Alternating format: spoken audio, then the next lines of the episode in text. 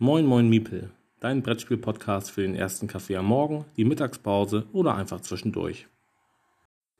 In dieser zweiten Folge der Serie 12 Spiele in 12 Wochen müssen wir aushöhlen, bauen und optimieren.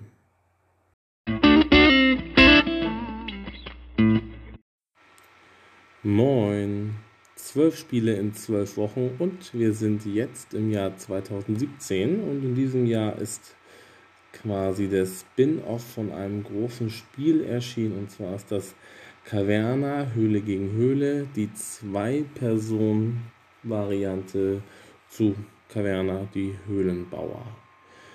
Ähm, von Uwe Rosenberg. Und in meiner letzten Folge habe ich von einem Spiel ähm, berichtet, nee, ich habe gesagt, ich werde in der jetzigen Folge ein Spiel thematisieren, das die Mechanismen Worker Placement, Tableaubildung und Ressourcenmanagement kombiniert. Und dann ist mir doch mal glatt aufgefallen, dass das gar nicht stimmt. Denn Caverna Höhle gegen Höhle ist natürlich kein Worker Placement Spiel, auch wenn es sich so spielt, meiner Meinung nach. Denn ähm, thematisch sind wir zwei Zwergenclans, Stämme, wie man das auch immer nennen möchte, die wetteifern um die schönste Höhle und ähm, eine, einen Höhlenplan vor sich liegen haben, den es nun auszuhöhlen gilt und mit Räumen einzurichten.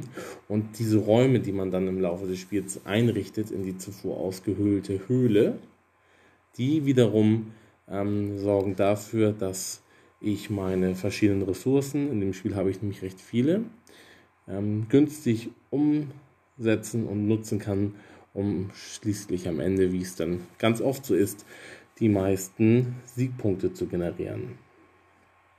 Also, Worker Placement ist es nicht wirklich, wie ich schon gesagt habe, ähm, denn man hat zwar viel mehr Aktionen zur Verfügung, als man wirklich nutzen kann pro Zug, aber man setzt jetzt keine Männchen oder Arbeiter oder Zwerge in dem Fall ein, sondern ähm, nimmt einfach dieses Plättchen an sich, beziehungsweise dreht es in seine Richtung, um zu zeigen, dass man die gewählte Aktion nutzt.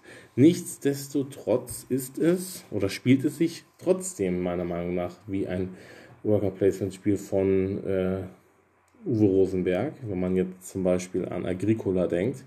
Ähm, es ist natürlich äh, optisch auch ähnlich, also es ist halt ganz klar in seinem Stil gehalten. So. Ähm, ich habe von Ressourcen gesprochen, die da in diesem Spiel sechs an der Zahl sind, und zwar Holz, Stein, ähm, Emma, Emma die alte Getreidesorte, Flachs, Gold und Nahrungsmittel. So. Und ähm, wie ich schon gesagt habe, im Laufe des Spiels hat man halt den Höhlenplan, der ist noch zugeschüttet mit Schuttplättchen und man hat nur zwei freie Bauflächen und nutzt halt die verschiedenen Aktionen, um Gebäudeteile oder Räume aus der offenen Auslage in seine Höhle einzubauen, um dann eine Art ja, Engine zu bauen für sein späteres Spiel. Es ist ähm, kaum Spielerinteraktion vorhanden. So. Und das ist auf der einen Seite ähm, das Gute an dem Spiel und auf der anderen Seite natürlich auch wieder die Krux an der Sache. Ähm, die einzige Spieleinteraktion, die hier stattfindet, ist die, dass man schaut, oder schauen könnte, welche Aktion dem Gegner in der nächsten Runde am meisten bringen würde, um diese dann für sich selber zu beanspruchen. Es ist halt nur immer die Frage, ob das wirklich Sinn macht oder ob es nicht mehr Sinn macht, wirklich die Aktion zu wählen, die ich persönlich für meine Höhle brauche, um mehr Punkte zu generieren. Also Spielerinteraktion ist gen Null. Das wiederum macht dieses Spiel aber auch sehr gut solo spielbar und es kommt auch daher mit einer hauseigenen Solo-Variante, die darauf aus ist, einfach seinen vorherigen Topscore zu schlagen. Ich schaue mal schnell in die Regel. Ich glaube, hier ist sogar eine, ein, ähm, ja, 50 Punkte gilt es zu erreichen. Ähm, dann darf man sich als, ähm, als Sieger fühlen, hat man mehr als 60 Punkte erreicht, so schreibt es die Regel, gilt das als herausragendes Ergebnis. Ähm, ja, also es ist soweit nichts Neues. Also es ist ja auch eine, ein Spin-off eines großen Spiels. Dennoch finde ich es sehr gelungen, denn, wie ich das schon jetzt mehrfach betont habe und ein weiteres Mal betone, finde ich, ähm, dass dieser ähm, Aktionsauswahlmechanismus, der ja kein Worker Placement ist, ähm, sehr gelungen ist. Und ich finde ihn auch im Zwei-Personen-Spiel sehr reizvoll, denn ähm, man hat zu Beginn des Spiels vier Standardaktionen, die bleiben auch ähm, das Spiel über gleich. Aber dann wird in den folgenden acht Runden, man spielt nur acht Runden, immer eine weitere Aktion ähm, aufgedeckt. Das heißt, in der äh, zweiten Runde habe ich dann schon fünf Aktionen, in der dritten sechs und so weiter. Und ähm, dadurch hat man natürlich recht viel Varianz.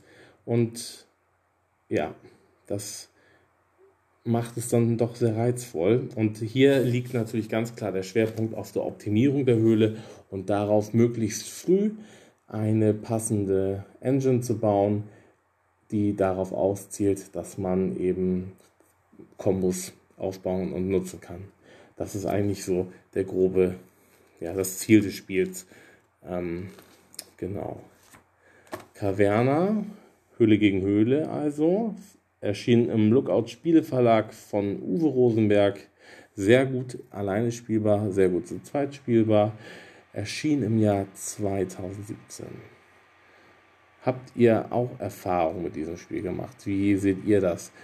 Ähm, gefällt euch dieser Auswahlmechanismus der Aktion auch so gut oder fehlt euch doch die Spielerinteraktion? Denn die wäre ja theoretisch machbar gewesen. Man hätte ja auch Gebäude einbauen können, die ähm, beispielsweise installierte Räume des Gegners nutzen lassen.